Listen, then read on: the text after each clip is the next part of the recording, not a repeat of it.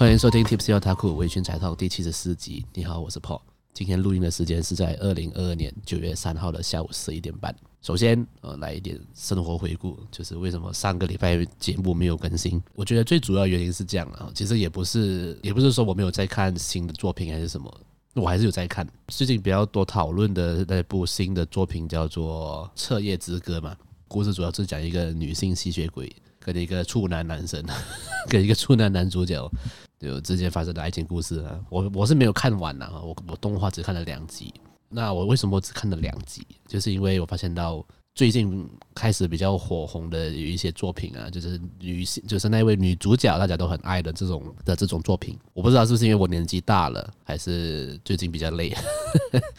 我对于这种作品真的完全无感诶，看了过后是可以理解为什么这部作品跟这个角色会让大家喜欢的，但是。我真的没有办法喜欢上这样子的作品诶，所以最近有点迷惘。我就最近蛮看了一些作品都没有什么感觉，我不知道聊什么这样。接下来如果最近都没有出现一些我个人很喜欢的作品的话，那接下来可能就会在节目中跟大家聊以前的作品了，就是以前的老作品这样子。因为我还是从小时候看漫画长大的人呢，所以还是一些老作品比较吸引我了。比较多东西可以讲，现在的新作品比较没深度，没有那么的够，这是我最近的感受了。但是《丰都侦探》卡面 Rider W 的那个还不错，虽然也是一样没深度，但是就是帅，所以还蛮好看的。上一集我有讲到，就是。Overlord 第四季开始好像不是那么好看哦，就是感觉所有的守护者都变成了抖 M 哦，我可能个人没有这样什么，没有那么喜欢这一点了。但是最近新一集更新过，我我又发现到最近它的走向比较像是谋略策略这一点，就是怎么样去统治一个国家，怎么样跟其他国家做外交建交的这种策略上的谋略这样子。我其实这一点我还蛮喜欢的，就是一个爽片呐，哦，就是很爽，看完。就是看强者碾压世界的的一部作品，还是蛮好看的了。看 最近看了那么多部没有什么感觉的作品过后呢，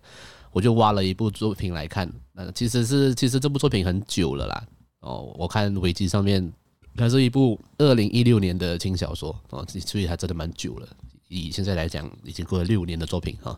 就是《异世界食堂》，应该蛮多人有听过或者甚至看过这部作品哦。我是最近上个礼拜才把它看了，那第一季的。九集这样子了。这部作品是日本轻小说家泉塚敦平的轻小说作品。呃，他在二零一六年十一月的时候，在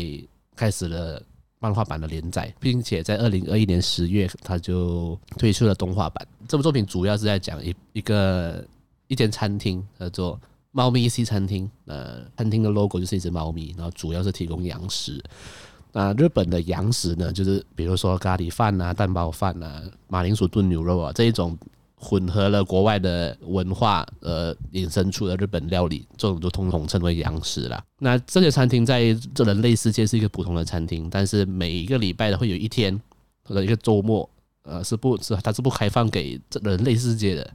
但是这一天呢，会在异世界的很多个角落会出现一道门，让异世界的各种种族们透过这个门到到这个餐厅吃饭这样子。所以它是一个逆向的异世界番，就是异世界的人来到了我们人类世界，然后来吃饭这样。这部作品呢，我我从第一集看到第九集啊，它几乎每一集都是独立的故事，就是。不同的种族的故事，不同种族的人，他们以什么样的心情来到这间餐厅吃饭？异世界的种族，什么人什么都有啦，有龙族啊、妖精啊、矮人族之类的，蜥蜴人什么的，都每一个每一个种族来到这个餐厅吃饭的理由跟心情都不一样。但是这些异世界的的种族们来到这边人类世界，就对所有的人类世界的东西感到很新奇嘛，因为对他们来讲，人类世界才是异世界嘛。然后来到异世界吃饭，所以会连我们觉得很很普通的咖喱饭，对他们来讲都是一个很新奇的食物这样。啊，我看完我没有看完哈，就是看了九第一季的九集过后呢，其实这部作品你如果很认真的看，真的会睡着，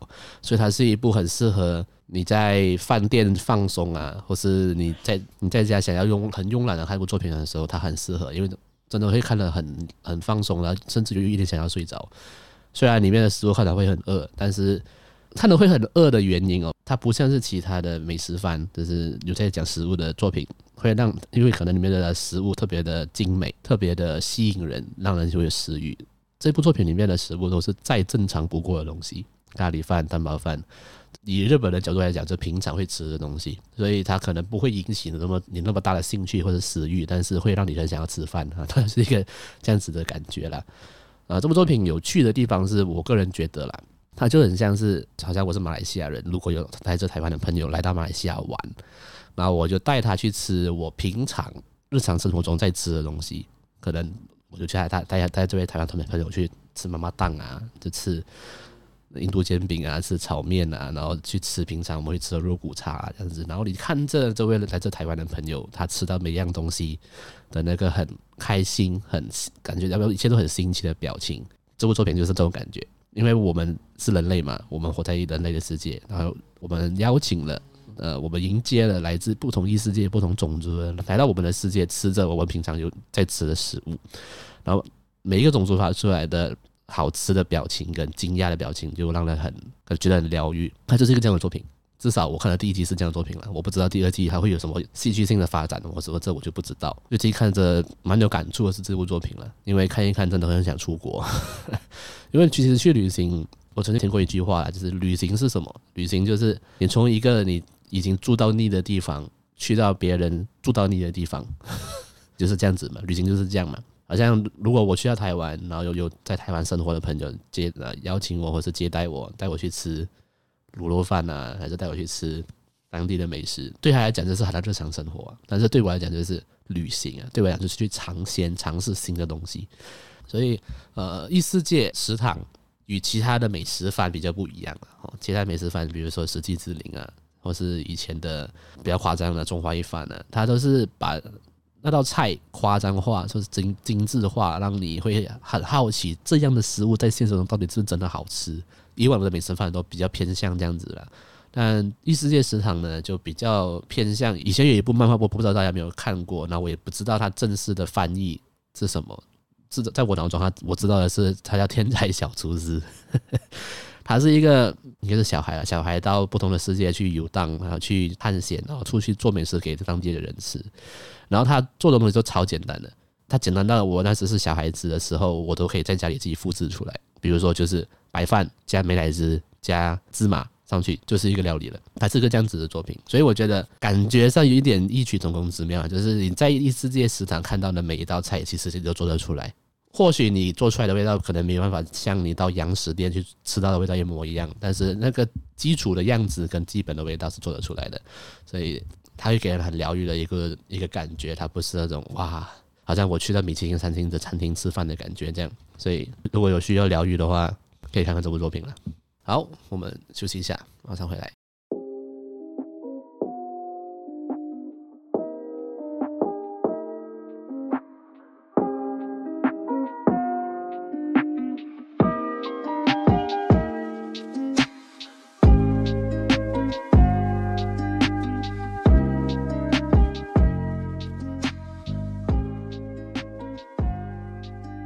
好，最近啊，就是我发生了一些对我来讲啊，在我的人生中比较奇妙的一些变化。前情提要就是呢，我是一个我自认为我是一个没办法在工作上跟在工作上的同事当朋友的人，原因有几个啦。我想在以前的工作遇到的同事都没有那么好，就是会为了利益就互相互相搞来搞去啊。所以我这是我自身的经验呐，再加上我也觉得工作上的同事在工作上都还是有利益自自身利益的冲突啦，所以我个人认为是。跟同事当朋友不是一件好事，但最近呢，呃，我的主管很努力的感觉，像在做一个 team building 的感觉，所以最近哦，跟我的同事感觉情呃关系越来越好，我们会约吃晚餐啊。然后我觉得最妙的是，同事们都很爱玩游戏，包括我的主管哦，我主管的 Steam 上面的游戏比我多知道三倍，就是他也是一个很爱玩游戏的人。啊，就是因为跟同事下班后一起玩游戏，那玩游戏是。这也是最妙的。我们玩的就是对我来讲，是我中学跟大学的时候在玩的游戏，Counter Strike、dotato。然后这种以前玩到腻的游戏，现在是跟同事重新来回味这样的感觉。那我觉得很妙啦，就是我已经，就是我现在的人生阶段是哦，我也会买很多游戏，因为我有很多主机嘛，PS4、Switch 都有，然后电脑就买很多游戏。但是现在的感觉就是，可能在之前节目有讲过，我都是买来收藏的，买来收集的，我没有要玩。主要是因为现在打开一个三 A 大作的大作品的时候，会玩到睡着，真的会玩到睡着。因为通常是下班的时候玩嘛，下班已经很累了，你去玩这种大作会真的很容易睡着。所以我现在下班回家呢，我要么就是玩卡牌游戏，就是线上的卡牌游戏，要么就是睡觉。所以我其实买了很多游戏，我都不会玩。可是现在哦，我才发现到，其实玩游戏会睡着，其实主要不是因为游戏不好玩，或者是你很累，主要是没有人跟你一起玩。在有跟同事一起玩回这种老游戏的时候，才觉得其实玩游戏也不会那么累，因为有人跟你聊天了，有人跟你讲干话，这样其实这就才是玩游戏的的那个感觉了。这是我，他才让我回想起在大学、中学的时候，为什么会那么喜欢玩游戏，每天每一天放学都要跟同跟我的同学玩游戏。游戏好玩是一点。但主要是有一个陪伴啊，有一个人可能一起创造一些回忆啊。为什么要讲到游戏哦？是因为我看到了一篇文章啊，它是啊来自国外的科技媒体 Tech Tomper，他写的一个文章，说现代玩家觉得理所当然的五件事。他这个玩家是指游戏的玩家啦，电子游戏的玩家。那这篇文章在日本引起了玩家的热烈讨论。通常是这样子的，通常跟游戏相关的文章会先从欧美国家到传到日本，然后再传到其他国家。所以我看到这篇文章的时候已经过了很久了。它里面讲到五点哦，我觉得你如果听了这五点你有同感的话，那代表你年纪也大了，然后你也是以前玩游戏的人这样。第一点是以前的游戏文化是外国的东西，那这一点是特别站在我们就是欧美国家与日跟日本以外的。其他国家的人这一点是特别的感受是特别的深。小时候玩的游戏，要么是欧美的，要么是日本的嘛。假设你玩的是 PlayStation 的游戏的话，美版是按打叉键，日版是不按圆形键嘛？就是以前都是这样子的想法。它不会有一个，比如说我是马来西亚人，它不会有一个马来西亚版本，然后它的它的版本是按正方形的，它不会这样子的，它一定是外国的东西。但现在哦，我们在玩电手机游戏啊，还是玩其他的 platform，它都会有每一个国家会有自己的游戏商，会有自己的游戏公司。像王者荣耀就是中国的嘛，哦，然后呃本地也是有很多手机游戏，像个手机游戏不知道大家有没有玩过，叫做 Pulse Night，它就是一个战士，一个骑士，但是它主要工作是邮差。它是一个手机游戏，那这一个 Postnight 这个这一个手机游戏，其实全世界都能玩，但是它的游戏公司是马来西亚的。以前的游戏文化哦是外国的东西，但现在全世界每个国家都有自己的东西。如果你家里还有 PS One 啊，甚至 PS Two 啊，就是更旧的红白机之类的，经历过游戏是外国东西的这个年代的话，嗯，你就是个老人哦。再来第二点就是。以前的游戏不能够随时存档，那这个存档的概念是我的印象中啦，是你到了 PS One 开始有储存卡这个东西出出现之后，游戏才能存档。在红白机的时候，如果你玩的是超呃超级玛丽 Super Mario，Super Mario，你要么是从头玩到尾，不然就是你把游戏关机开过的时候，你一定要从机关开始。所以在以前的游戏是不能存档的，现在的游戏存你如果不能存档的话，一定不有人要玩，所以它已经是一个时代的分隔线了。那再来就是命数的限制。以前的游戏如果是单机游戏的话，它一定会有角色的命数的限制。像超级玛丽就是三条命嘛，这三条命死完过后，你就会从 A 关重新开始嘛。命数的限制，甚至是我们讲到最久以前，在街机，在游乐场的街机，你死掉了，你要续命的话，你就要投钱。这是以前的命数限制。那么以前以前的游戏也利用命数限制来赚了很多钱呢，特别是街机。对，像现在比较少会这样子了。除了我们说的 Soul 游戏了，Soul，但是 Dark Soul 啊，呃，Sekiro 这种游戏的话，它的特点就是命数限制嘛。所以从以前的理所当然的命数限制这一点，变成了现在的游戏的另一种流派，才是这是也就是游戏的一个历史了，一个游戏的发展的的过程这样。呃，再来就是以前我们会梦想有一个自己的游戏库，为什么？以前的游戏不会有线上版的，以前游戏都是买实体的 CD 或者实体的卡的那个游戏卡带这样子。所以小时候，如果你很爱游戏的人，你一定会梦想自己会有一个房间或者有一个橱，做塞满了你玩的游戏这样子。现在还是有店家专门在贩售这种或跟贩售跟购入这种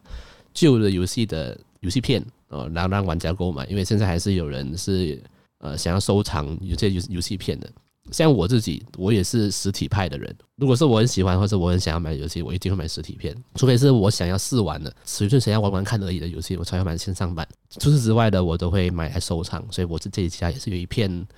也是有一个部分呐、一个小小的橱，也塞满了很多游戏。小时候在玩 PS One、PS Two 的时候，即使买的是盗版的 CD，我也会放在一个类似相册这样子的一个地一个一个布置里面，然后小时候就把它翻开，就觉得很开心了。但现在的人玩游戏可能就没有这种感觉。现在如果是年轻世代的，你所有的游戏要么在手机里面，要么就在在你的电脑里面，它不会有游戏库的概念。如果你是一个想要有游戏库，或或者看到游戏库很兴奋的人哦，你就是一个老人。那最后呢，就是所谓的家庭娱乐系统。我刚我们刚刚讲到这样多，就是 PS One、PS Two、红白机，这些都是家庭娱乐系统。然后为什么叫家庭娱乐系统？因为像 PS Two 开始，这个机器本身就可以来播放 DVD 了。家庭娱乐系统不只是可以来玩游戏而已，它可以做别的事情，才被称作家庭娱乐系统。现在我相信也有人把 PS Four 当做播蓝光的的机器来来用的，一定会有。就是你还很回味当年。看电影是放 CD 的那个年代的话，一定会有人把 PS Four 当做蓝光机，像我也会。我有时候买了一些日常版的录制的 CD，或者是一些电影，会买来会买蓝蓝光 CD 的时候，现在没有机器让你播，诶，连现在连电脑都没有 CD 槽了，所以你有 PS 四就会跟以前人家用 PS Two 播 DVD 是一样的啊。这个是家庭娱乐系统。以前很小的时候啊，家庭娱乐系统还有很多种类型，比如说跳舞机啊。哦，比如说 N 六四的卡带啊，这些我虽然是九零后啊，但我小时候也经历过 N 六四卡带啊，我都有看过这个东西，然后觉得哇，超赞的。现在的人比较不会为了玩游戏去买这种主机了，年轻一辈我相信比较少会在追求主机的人，都是我们这群臭老人，也因为也只有我们这群臭老人有钱可以买啊，所 以我们是这群小时候小时候的小孩长大了过后，就是游戏界的一个最大的推手，我们就是在花钱的这群人。所以呀，看完这一篇文章啊，真的觉得自己有够老了。老在游戏这一点呢、真的很老了。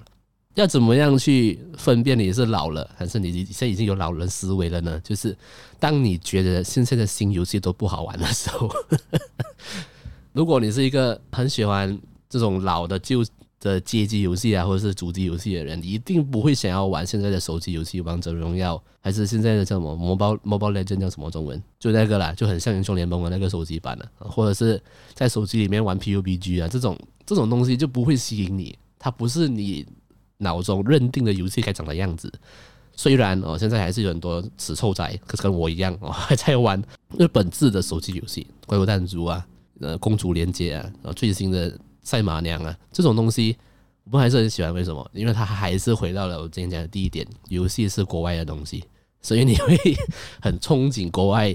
所带给你的这些东西，所带给你的这些游戏体验。我觉得我个人也是这样子啦，我个人的也是偏好日本的游戏的，现在也会很偏好台湾制的游戏，因为我觉得台湾的著名的一些游戏的公司做的游戏都很高的质量，所以我觉得对我来讲，游戏还是国外的东西。还是喜欢玩国外的东西呀。如果你听完这一集觉得自己有够老了哦，或者是有什么感触的话，都欢迎来跟我分享。你可以来追踪我的 Facebook 或者 IG 哦，或者直接加入我的 Discord 群组。